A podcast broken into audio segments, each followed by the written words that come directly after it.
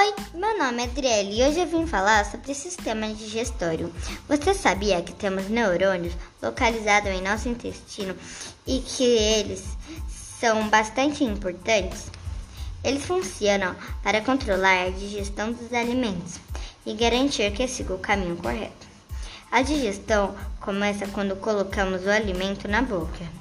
Assim, a produção da saliva é estimulada e os dentes e a língua trabalham para triturá-las e umedecê-las.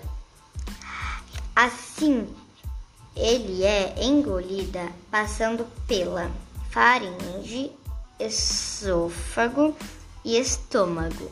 E é lá que ele será transformado em pequenos pedaços.